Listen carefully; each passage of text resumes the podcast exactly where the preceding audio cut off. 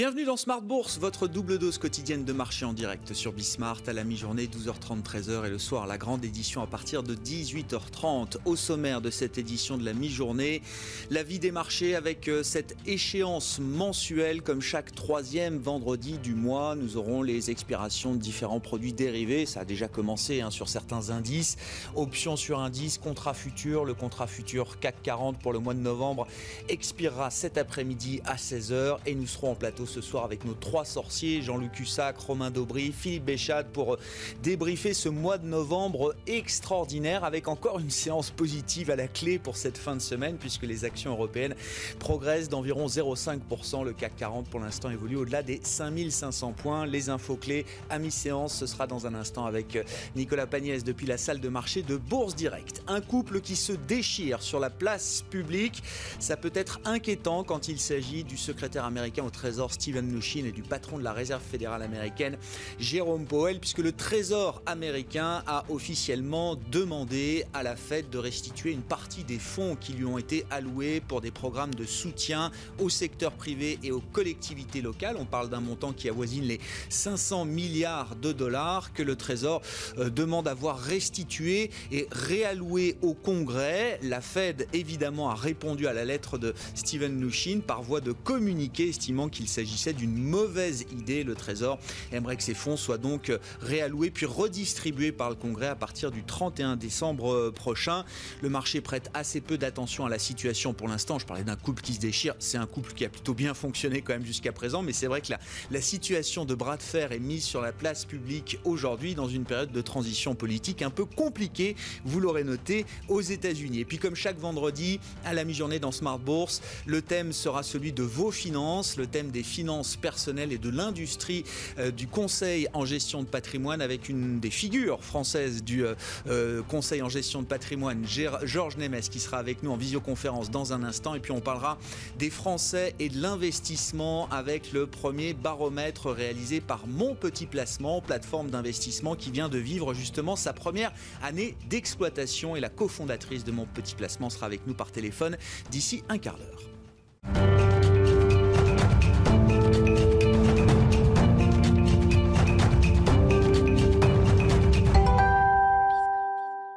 Séance positive à mi-parcours en tout cas pour les actions européennes. Une séance de hausse en plus à l'occasion de cette journée d'échéance mensuelle sur les marchés. Et c'est le résumé complet de Nicolas Pagnès à la mi-journée depuis la salle de marché de Bourse Directe. Tendance à la hausse à la mi-journée à la Bourse de Paris, dans un contexte d'espoir, à présent que plusieurs laboratoires ont fait savoir que les vaccins qu'ils développent sont efficaces. Les investisseurs parisiens savourent les quelques bonnes nouvelles auxquelles ils peuvent se raccrocher. Sur le front de l'épidémie, tout d'abord, si celle-ci continue à se répandre à travers le monde, forçant les États-Unis notamment à de nouvelles mesures de restriction, le, le confinement semble confirmer ses effets positifs en matière de nombre d'admissions dans les hôpitaux, même si la situation est toujours préoccupante en France, selon Olivier Véran, qui a d'ailleurs rappeler que le confinement n'était pas pour le moment terminé. Aux États-Unis, où la situation est plus préoccupante, c'est au tour de la Californie de durcir ses mesures de restriction, imposant un couvre-feu à partir de ce samedi dans tout l'État. Les investisseurs qui accueillent euh, également favorablement le discours de Christine Lagarde hier, qui a annoncé que la BCE pourrait prendre de nouvelles mesures fortes en décembre. Une annonce d'autant plus appréciée que la mise en place du plan de relance européen est pour le moment bloquée. Aux États-Unis, si les discussions sur les mesures de soutien vont reprendre entre démocrates et républicains, les investisseurs s'inquiètent de la demande de Steve Mnuchin, le secrétaire d'État au Trésor, de stopper certains programmes d'aide d'urgence de la Fed. Dans le détail, celui-ci a demandé l'arrêt au 31 décembre de plusieurs programmes mis en place par la Fed et financés par un fonds d'aide dédié au coronavirus. Le secrétaire d'État au Trésor vise principalement deux programmes de rachat d'obligations d'entreprise, un programme concernant des titres associés à des actifs, mais aussi des prêts euh, aux PME ainsi qu'aux autorités locales. Steve Mnuchin qui souhaite d'ailleurs que les fonds euh, ainsi économisés soient restitués au Congrès qui pourra alors décider de les réorienter comme il le souhaite pour soutenir l'économie dans l'attente d'un vaccin. Si la décision a de quoi surprendre, la réponse de la Fed l'est tout autant. Celle-ci a publiquement exprimé son désaccord, chose qu'elle fait rarement, estimant qu'il est préférable de maintenir toutes les lignes de crédit d'urgence mises en place au cours de la pandémie afin qu'elles puissent continuer à assurer le rôle de filet de sécurité. Certains programmes d'aide d'urgence de la Fed restent cependant maintenus et on regarde à présent ce qui se passe du côté des valeurs à la bourse de Paris. Tout d'abord, Veolia partage une petite victoire judiciaire dans le dossier du rachat de Suez. Le tribunal de commerce de Nanterre a interdit à Suez de rendre irrévocable le dispositif de verrouillage de son pôle Eau-France. Lors des négociations entre Engie et Veolia, Suez avait en effet décidé d'héberger cette structure au sein d'une fondation aux Pays-Bas. Europcar, sinon, confirme vouloir poursuivre les discussions avec ses créanciers afin de réduire sa dette. L'objectif du loueur de voitures est de revenir à des niveaux qui lui permettraient de lever suffisamment de fonds pour traverser la période d'incertitude actuelle.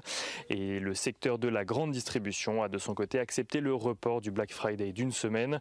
Une réunion doit se tenir à Bercy pour acter un report et donc au 4 décembre. On regarde rapidement ce qui se passe du côté euh, des matières premières. Le baril de Brent s'échange ce matin au-dessus des 44 dollars, tandis que l'once d'or se négocie au-dessus des 1860 dollars.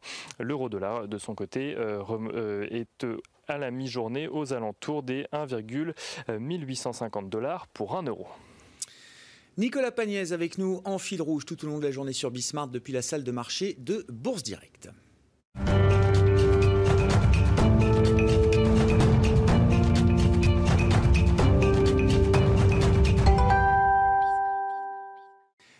De l'industrie du conseil en gestion de patrimoine avec une figure française justement de l'industrie des CGP, Georges Nemes, qui est avec nous en visioconférence. Georges Nemes, bonjour et bienvenue dans Smart Bourse. Merci d'être avec nous à distance. Vous êtes le président de, de Patrimofi, euh, Georges Nemes, qui est un des grands groupements indépendants de, CGP aujourd'hui en France. Hein. Vous avez plus de 70 collaborateurs, je crois, et vous gérez un peu plus de 500 millions d'euros d'encours pour le compte de, vos clients. Euh, on, on s'intéressera à ce que vous demandent vos clients aujourd'hui, effectivement, dans ce ce contexte un peu, euh, un peu particulier dans la perspective de l'année 2021 qui va s'ouvrir. Mais je voulais avoir votre regard sur les évolutions de votre industrie, euh, Georges Nemes. Alors, vous avez déjà observé plusieurs étapes de l'évolution de l'industrie du euh, conseil en gestion de patrimoine, la réglementation, l'industrialisation du métier, la digitalisation. Qu'est-ce que cette crise va accélérer comme tendance et comme évolution pour l'industrie des, des CGP selon vous, Georges Nemes? Bonjour, merci. Euh, écoutez, tous les éléments que vous citez euh, ont comme conséquence d'imposer une nécessaire concentration ou des regroupements, en tout cas, de tout genre entre les CGP, de façon à ce qu'ils puissent euh, à la fois amortir les investissements nécessaires à l'exercice de la profession, notamment dans le domaine réglementaire, au plus grand bénéfice des clients, bien sûr. Et ces regroupements peuvent se faire de différentes manières. Ils peuvent être des regroupements entre CGP dans le cadre de GIE. Ils peuvent aussi être des adhésions à des plateformes euh, de, services et de produits, ou ils peuvent être aussi euh, dans le cadre d'opérations de croissance externe de, structures plus importantes, telles la nôtre. Nous en avons réalisé sept en l'espace de quatre ans, euh, à savoir donc se rapprocher de groupes plus importants pour être plus forts et plus confort dans l'exercice de ce métier.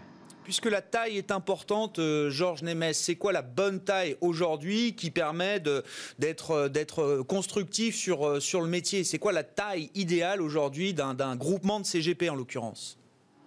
Écoutez, alors si on parle en termes d'encours conseillés, d'encours financiers, bien sûr, je pense que la, la bonne taille doit dépasser les 500 millions. C'est déjà la taille que nous avons atteint avec un objectif d'un milliard.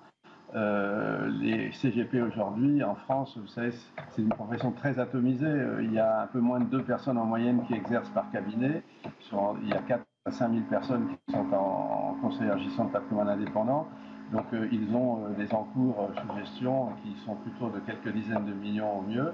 Et donc il faut absolument qu'ils puissent représenter plusieurs centaines de millions pour pouvoir à la fois peser dans leurs relations avec les fournisseurs et aussi avoir les ressources euh, nécessaires pour euh, euh, faire face à tout ce que vous avez évoqué, digitalisation, numérisation, conformité réglementaire et surtout service aux clients. C'est une année qui a été une année de, stress test pour euh, un bon nombre d'industries, on va dire pour l'économie dans son ensemble et l'industrie des CGP euh, par exemple. Euh, Georges Nemes, qu'est-ce que vous retenez effectivement de ce, test de, la relation client par exemple entre le conseiller en gestion de patrimoine et, et ses clients? Qu'est-ce que vous retenez de cette année de ce point de vue-là, Georges Nemes? Écoutez, c'était une année de surprise, c'est moins qu'on puisse dire, et la plus grande surprise pour nous a été le comportement et la réaction de nos clients nos clients, euh, après le, coup de massue du premier confinement, ont, compris la nécessité de continuer à réfléchir sur l'évolution de leur patrimoine et sa préservation. Et euh, l'avantage d'avoir un conseiller en gestion de patrimoine indépendant par rapport à, pardonnez-moi de les citer, avoir un conseiller bancaire, c'est que les conseillers en gestion de patrimoine indépendants sont extrêmement présents auprès de leurs clients. Donc nous avons été tous, toute la profession, très présents auprès des clients. Nous les avons appelés tous et nous avons pu les rassurer et les accompagner et prendre les mesures nécessaires avec eux pour euh, leur, faire traverser cette période difficile. Le deuxième confinement, lui, est un peu différent. C'est un confinement, on va, va qualifier de plus léger, mais en tout cas, il est plus léger dans l'esprit. Moi, les clients, je dois vous avouer, m'impressionnent et m'étonnent. Euh, tellement ils sont disponibles et ouverts à la réflexion et la projection sur l'année 2021 déjà. Justement, là, quelles sont les attentes de vos clients au terme d'une année euh, particulière, extraordinaire, on pourrait dire, euh, Georges Nemes Est-ce que les comportements, est-ce que les attentes de vos clients ont, changé profondément dans le, contexte économique qu'on connaît? Quelles sont les, attentes, là, les, demandes qui remontent du terrain pour, pour les, CGP et le, le, groupement que vous pilotez, Georges Nemes alors, ce qui a fondamentalement changé, mais pour le moment, ça n'est qu'une statistique, c'est le taux d'épargne. Euh, je crois que nous sommes en train d'atteindre les 100 milliards d'euros euh, d'épargne à court terme réalisés par les Français depuis le premier confinement. Donc on peut comprendre qu'en période euh, de, crise, sanitaire et de crise économique, les Français sont encore plus prudents que d'habitude. On a un taux d'épargne qui doit être de l'ordre de 30%, alors qu'il est plutôt de 16-17%. Et surtout, on a 100 milliards d'euros qui sont sur des comptes en banque, euh, qui sont euh, euh, sur des produits court terme bancaires éventuellement, ce qui pose d'ailleurs un problème en période de taux d'intérêt négatif. que faire de tous ces capitaux Mais pour le reste, les clients n'ont pas paniqué et ont continué à avoir une réflexion constructive. Alors, ils nous demandent, ils nous demandent quoi? Ils nous demandent rien de plus que ce qu'ils nous demandent tous les ans. Ils nous demandent, premièrement, de ne pas perdre d'argent, de ne pas perdre en capital, Deuxièmement, ils nous demandent un rendement, je parle en l'essentiel de nos clients un rendement raisonnable de l'ordre de 3% l'an avec une prise de risque qui elle, doit être extrêmement raisonnable. Et compte tenu du fait que l'inflation est encore très faible et que ce rendement, il faut aujourd'hui aller le chercher. Donc, ils nous demandent de ne pas prendre de risques inutiles par rapport à ce rendement. Et si nous arrivons à répondre favorablement à ces attentes, nos clients sont satisfaits euh, pour la période qui vient. Georges Nemes, il y a encore dans le monde actuel de, taux négatifs, hein, pour dire les choses simplement, il y a encore des, produits ou des, des, segments d'investissement ou de placement qui permettent de ne pas prendre de risques et d'aller chercher quand même du rendement qui soit, euh, une fois l'inflation décotée, qui, qui permettent d'avoir encore des rendements à peu près positifs, plus intéressants que le placement justement sur un compte ou sur un livret?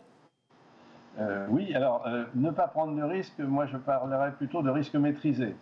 Euh, ce que nous fuyons et ce que nous conseillons à nos clients de fuir, c'est la volatilité, la volatilité des marchés, la volatilité des placements. La volatilité, en un mot, c'est l'amplitude de la variation de la valeur de votre placement par rapport à la durée.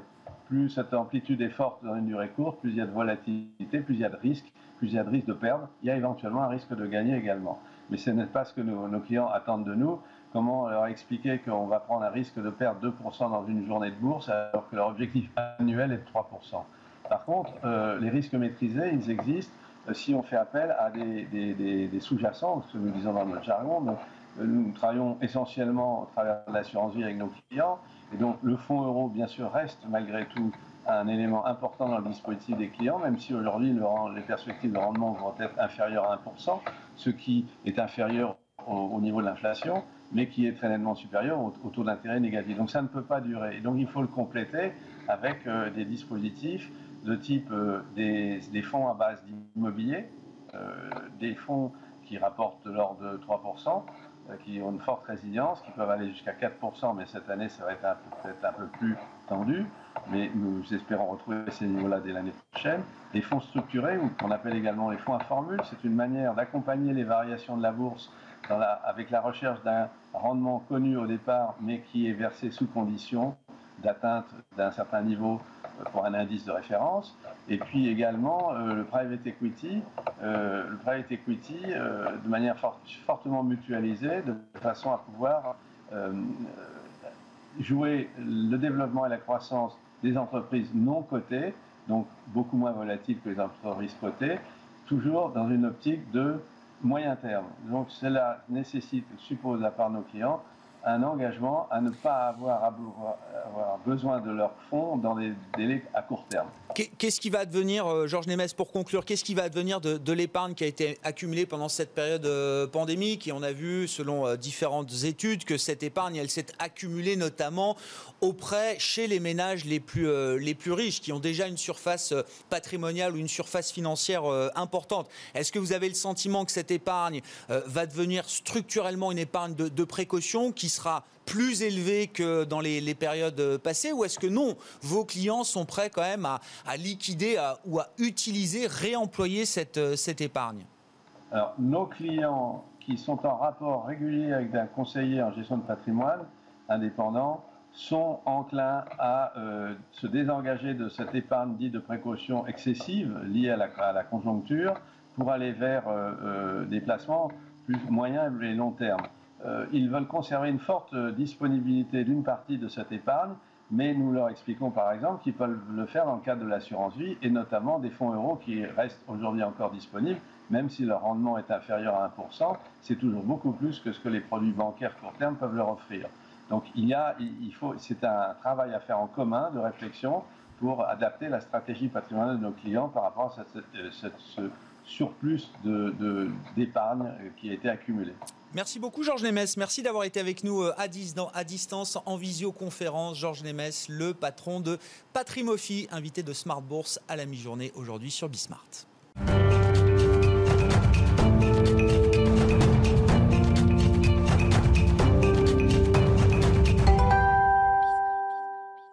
Poursuit comme chaque vendredi à la mi-journée sur le thème de euh, l'investissement, de vos finances personnelles, le thème des Français et de l'investissement financier. Plus précisément, on en parle avec Margot Bellade qui nous rejoint par téléphone, cofondatrice de Mon Petit Placement. Bonjour et bienvenue Margot. Merci beaucoup d'être d'être avec nous. Bah, un mot peut-être pour euh, rappeler ou présenter à nouveau mon petit placement. C'est vrai que le nom est assez, euh, assez marqué et intuitivement on comprend que c'est une plateforme qui permet de démocratiser euh, l'investissement. Je vous laisserai nous en dire un peu plus dans un instant. Mon petit placement qui vient également de, de boucler ou qui est en train de boucler sa première année d'exploitation complète avec ses premiers clients, Margot. Hein. Effectivement. Euh, donc chez mon petit on est parti d'un constat, c'est que la majorité des épargnants sont souvent orientés vers des produits d'épargne classiques, en fait, et ils sont peu informés sur les mécanismes financiers. Et donc nous, on essaye d'allier le digital avec une inscription et un suivi de déplacement qui est ultra simplifié. Mais c'est pas parce qu'on est 100% en ligne qu'on va perdre le côté humain.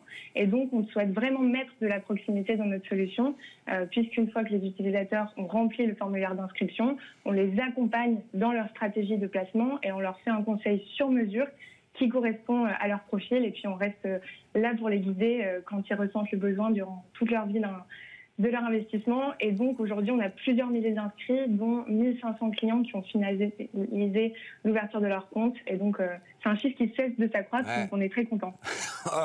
Euh, on est content de vous suivre sur cette dynamique-là, euh, Margot. Ce qui, est, ce qui, est, aussi intéressant dans le, le, modèle de mon petit placement, c'est que vous faites une sélection d'offres, et, et, je dis bien une sélection assez précise, justement, des, des différents supports, des fonds sur lesquels vous, vous proposez à vos clients de, de, de placer une partie de leur, de leur argent. Pas besoin d'avoir une offre pléthorique de ce point de vue-là, euh, Margot. Exactement. C'est pour ça qu'on simplifie l'offre. En fait, nous, les utilisateurs, c'est des utilisateurs qui sont peu initiés et donc ils n'ont mm. pas envie de se retrouver sur un site avec euh, plein d'actions, plein de produits à acheter, etc. Et on simplifie considérablement l'offre et on leur donne ce conseil en fonction de leurs objectifs et de besoins. Bon, accès aux meilleurs fonds de la place, hein, c'est ce qu'on pourrait dire euh, effectivement pour, euh, pour présenter euh, mon petit placement. Margot, première année d'exploitation et premier baromètre, évidemment, que vous avez publié, je crois, au mois d'octobre, un baromètre sur les attentes des Français, les comportements des Français vis-à-vis de l'investissement financier. au terme d'une année qui a été quand même particulière, on aura peut-être l'occasion de dire un mot de tous ces, ces, nouveaux entrants sur les marchés financiers, sur les marchés boursiers notamment. Qu'est-ce que vous a appris ce baromètre, Margot? Alors déjà qu'il y a des placements qui varient en fonction de l'âge et du lieu de vie. Euh, en général, les utilisateurs chez Multiplacement vont placer 16% de leur patrimoine. Ils ont un montant initial qui évolue à la hausse en fonction de l'âge. Donc pour faire simple, plus on est âgé et plus on a d'argent à placer. Et puis on voit des disparités aussi en fonction des régions, en fonction euh, du salaire moyen. Par exemple, on investit plus en Ile-de-France que dans les Hauts-de-France. Quand vous dites effectivement le, les placements varient en fonction de, l'âge et, du parcours de vie, est-ce que ça veut dire que les Français ont ce, rationnel euh, de mettre face à leurs objectifs de vie une certaine stratégie d'investissement ou une certaine stratégie de placement? Est-ce que c'est ça qu'il faut comprendre, Margot? Oui, alors on voit qu'il va avoir des objectifs différents en fonction euh, des moments de vie. Par exemple, avant 30 ans, on a 43% de nos utilisateurs qui veulent épargner pour un projet immobilier. Euh, une fois les 30 ans passés, on voit que cet objectif-là n'est plus évoqué puisque souvent ils ont fait euh, leur premier leur premier achat. Et puis on voit qu'il y a d'autres priorités aussi quand on s'approche de la quarantaine où là les utilisateurs vont avoir tendance à vouloir préparer leur retraite pour presque la moitié de nos utilisateurs qui ont, qui ont 40 ans. Mmh les Français et la prise de risque. Qu'est-ce qui ressort de ce, baromètre euh, dans, on va dire, dans l'imaginaire collectif on, sait que les Français sont, frileux quand il s'agit de, de placements, de placements financiers, notamment sur les marchés euh, financiers. Est-ce que c'est toujours aussi vrai, Margot? Alors, c'est vrai qu'on a la réputation en tant que Français d'être champion de l'épargne, mais pourtant, on a une appétence au risque qui est plus importante que, ce qu'on peut croire, puisqu'il y a environ 70% de nos utilisateurs qui investissent euh, dans une part de risque plutôt conséquente, et euh, on n'a que 5% qui ont un profil de risque prudent ça veut dire quand même que l'investisseur ou l'épargnant qui fait, euh, qui franchit le pas et qui est prêt qui accepte les risques des, marchés financiers, il a plutôt envie justement d'aller au bout de la démarche, d'aller au bout de la logique. C'est ça, euh, Margot? Exactement, c'est bien ça. Il a un profil de risque bien dynamique lorsqu'il souhaite se lancer. Bon, qu'est-ce que, qu'est-ce que vous avez appris des, nouveaux investisseurs là qui sont entrés? Alors, vous êtes lancé en début d'année. Enfin, les premiers clients sont arrivés en début d'année. Est arrivé évidemment le crack de marché de, février-mars avec, euh, on l'a beaucoup commenté dans les différents euh, médias économiques et financiers, euh, l'afflux de, nouveaux entrants, notamment sur le marché boursier. Alors, il y a deux façons de voir les choses. Hein. voilà, ceux qui se disent, ce sont des jeunes. voilà, une fois qu'on a joué aux, jeux vidéo pendant tout le confinement, on se tourne mmh. vers la bourse pour le côté un peu ludique, casino, euh, éventuellement du, marché boursier. Et puis il y a peut-être une manière un peu plus long terme de regarder les choses. Qu'est-ce qui ressort effectivement de cette nouvelle clientèle que vous avez captée en partie, j'imagine, Margot hein? Effectivement, on voit qu'il y a euh, deux groupes d'individus euh, post, enfin pré-crise et, post-crise. On voit qu'on a eu un niveau d'expérience financière qui était plus faible lors de la crise du Covid. Avant, on avait de l'ordre de 50% de gens qui se considéraient comme experts. Euh, désormais, on est de l'ordre de 30%. Et une appétence au risque euh, qui est pas mal, mais qui a quand même un peu diminué. Avant, on était sur 75% de gens qui étaient euh, en profil de risque dynamique. Aujourd'hui, on est passé à 55%. Donc, on voit que la crise, en fait, a poussé les particuliers moins expérimentés à se lancer en bourse, alors qu'il y avait quand même de grosses fluctuations sur les marchés. Ouais. Et, ils ont envie d'y rester, ils ont envie de, de, se dire que c'est du moyen long terme, que c'est un placement et que c'est pas juste du casino? Est-ce que entre le, le, moment où on y va et puis quelques mois après, quand on fait le bilan, est-ce que l'état d'esprit a changé chez, euh, chez ces clients-là? Alors, on a de la chance, on a des clients qui sont plutôt euh, fidèles. On voit que, euh, par contre, il y, a des disparités entre les âges, encore une fois. Les moins de 30 ans, ils vont euh, placer sur une durée de l'ordre de 4 ans. On est sur du 6 ans pour les 40-49 ans. Donc, c'est pas non plus du 20 ans, mais, mais on est plutôt pas mal. Bon, votre enquête, votre baromètre, mon petit placement confirme euh, également, alors euh, ce qu'on savait déjà, mais c'est toujours intéressant d'y revenir, euh, Margot, c'est que l'investissement, le placement financier dans un ménage, et même généralement, c'est quelque chose qui reste très masculin. Qu'est-ce que vous pouvez nous dire à ce sujet, Margot? Effectivement, euh, on a fait une étude et donc chez mon petit il y a 16% de nos clients qui sont des femmes. Donc ça me fait euh, très mal de dire, mais c'est le cas. Euh, en France, c'est à peu près deux tiers des femmes qui épargnent et elles sont seulement 25% à, investir, donc ça reste quand même très faible. Et quand on dit qu'elles investissent moins que les hommes, ça veut dire plusieurs choses. Bon, déjà qu'elles sont moins nombreuses à investir, mais aussi qu'elles placent des montants qui sont moins importants et qu'elles consacrent aussi une plus faible partie de leur patrimoine aux investissements puisqu'on voit aujourd'hui qu'il y a à peu près 71% du patrimoine d'une femme qui n'est pas investi. Comment on explique cette situation, euh, Margot là? Quels sont les Alors, je sais pas. Je, parle de blocage. Je ne sais pas si c'est le bon mot, mais qu'est-ce qui bloque justement euh, Qu'est-ce qui empêche que cet investissement euh, soit plus féminin aujourd'hui qu'il ne l'est? Alors, il y a trois grandes raisons. La première, c'est que les femmes, elles se sentent moins confiantes pour investir. Seulement la moitié se sentent à l'aise dans la gestion de leurs investissements, alors que pour les hommes, c'est de l'ordre de 66%. Ensuite, les femmes, elles ont tendance à croire qu'elles ont une éducation financière qui est plus faible que les hommes, et du coup, ça peut faire ce fameux blocage, comme je vous le dis, euh, Grégoire. Mmh. Et donc, elles, ont, euh, elles sont nombreuses à estimer qu'elles devraient en connaître davantage pour investir plus. Et donc, c'est un de mes combats personnels de dire aux femmes, lancez-vous, euh, arrêtez d'avoir peur. Et dernier point, c'est qu'elles vont avoir tendance à déléguer ça à leur conjoint. En fait, il y a des études qui ont montré que dans la répartition des finances du couple, les hommes, ils vont plus avoir tendance à s'occuper de la banque, des finances, alors que les femmes vont s'occuper du budget euh, du quotidien. Qu'est-ce qui peut permettre de changer ça, euh, Margot, puisque c'est votre combat personnel? Qu'est-ce qui peut permettre de, changer ça? C'est déjà de, pour les femmes de connaître en fait les notions de base pour relever cette crainte de se lancer, de commencer à investir euh, euh, tôt et de cesser d'arrêter de réfléchir est-ce que c'est le bon moment, etc. Et aussi de se faire accompagner pour investir. Et par exemple, chez mon petit placement, on a vraiment une approche par objectif, euh, peu importe, on n'a pas une approche genrée. Et, je pense que ces trois points peuvent permettre aux femmes de se lancer. Est-ce qu'il y a une question de génération? Est-ce qu'on on retrouve dans, les jeunes générations euh, un, appétit euh, chez les femmes plus important que dans les, générations précédentes pour investir ou en tout cas pour gérer les placements financiers, euh, que ce soit en solo ou au sein d'un ménage d'ailleurs hein oui, alors déjà, il faut rappeler que c'est depuis 1965 que les femmes ont le droit ah. d'ouvrir un compte bancaire à leur nom et sans le consentement de leur mari. Donc c'est quand même plutôt récent. Mais euh, il y a quand même des choses qui ont énormément bougé avec l'éducation financière, avec le fait que les femmes euh, bah, travaillent aussi. Et donc, on voit une tendance euh, plutôt à la hausse qui est plutôt positive. Bon, et, pour conclure, effectivement, vous le disiez d'un mot, mais il faut le rappeler, elles ont des, qualités en tant qu'investisseurs euh, euh, quand elles gèrent les, placements euh, financiers.